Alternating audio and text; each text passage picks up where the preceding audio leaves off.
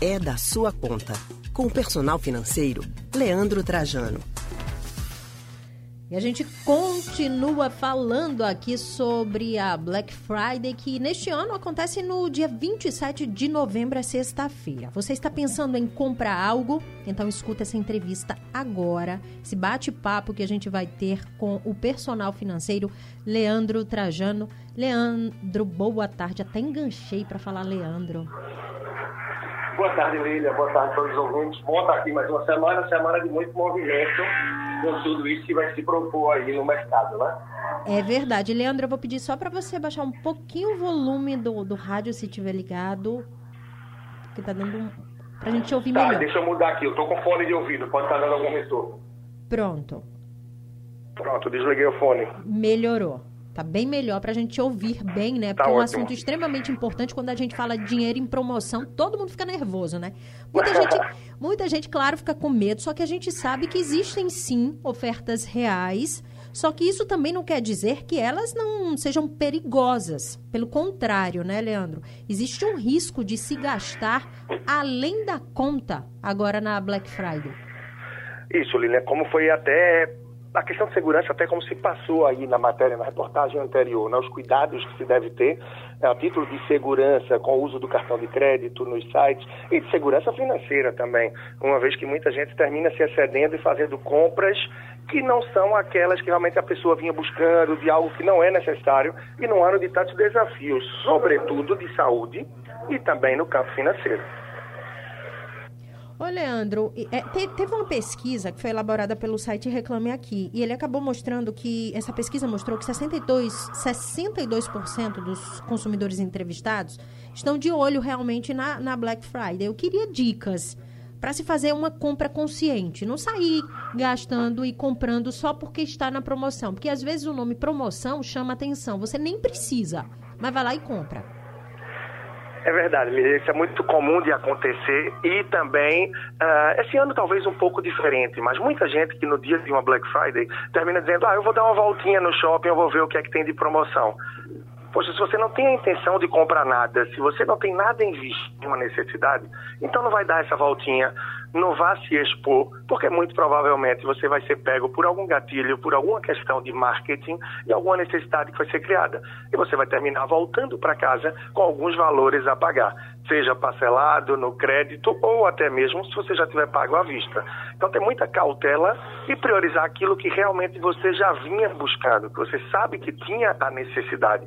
Porque até uma frase que eu costumo falar, Black Friday de verdade, é quando você compra algo que você realmente precisa por um preço abaixo do valor normal. Uma outra pesquisa, Leandro, disse o seguinte: 56% dos entrevistados afirmaram estar com a saúde financeira comprometida. Isso, claro, devido à pandemia, né? Acabou mudando a vida de muita gente e as contas também. Mas ainda assim, 23% dessas pessoas disseram que devem comprar algo sexta-feira, agora na, na Black. Vale a pena?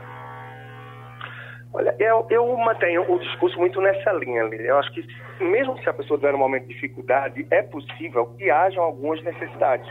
Que a pessoa precise é uma, não sei se é uma máquina de lavar que quebrou, é um ventilador que a pessoa não tem em casa, fica muito quente, essa época de verão vai esquentar, ah, alguma necessidade.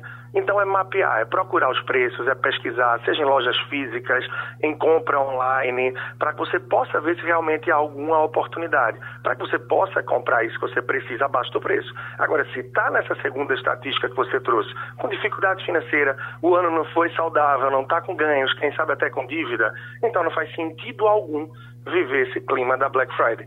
Eu tenho falado muito, a Black Friday vem justamente na época da primeira parcela do 13 terceiro e termina levando a de muita gente. E para a segunda parcela, que chega em dezembro, vem Natal, confraternização, entre outras coisas.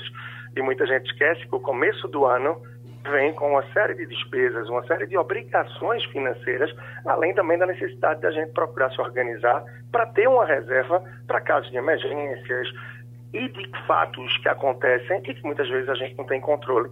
E esse ano veio para escolar, para ensinar a gente nesse sentido. Portanto, compra consciente porque a fatura ela chega mais tarde, né? Parcelada na Black, na promoção ou não, ela vai chegar.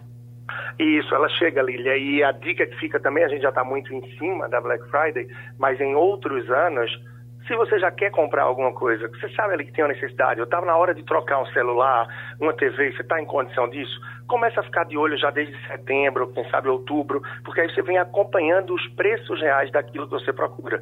E aí você vai ter mais propriedade para na semana, no mês aí ou no dia da Black Friday, você poder olhar e dizer, realmente esse item está abaixo do preço normal vale a pena, é uma real promoção e não uma black fraud, como a gente escuta falar, e que esses casos ainda terminam permanecendo, muita gente insistindo em fazer fraudes e não promoções reais.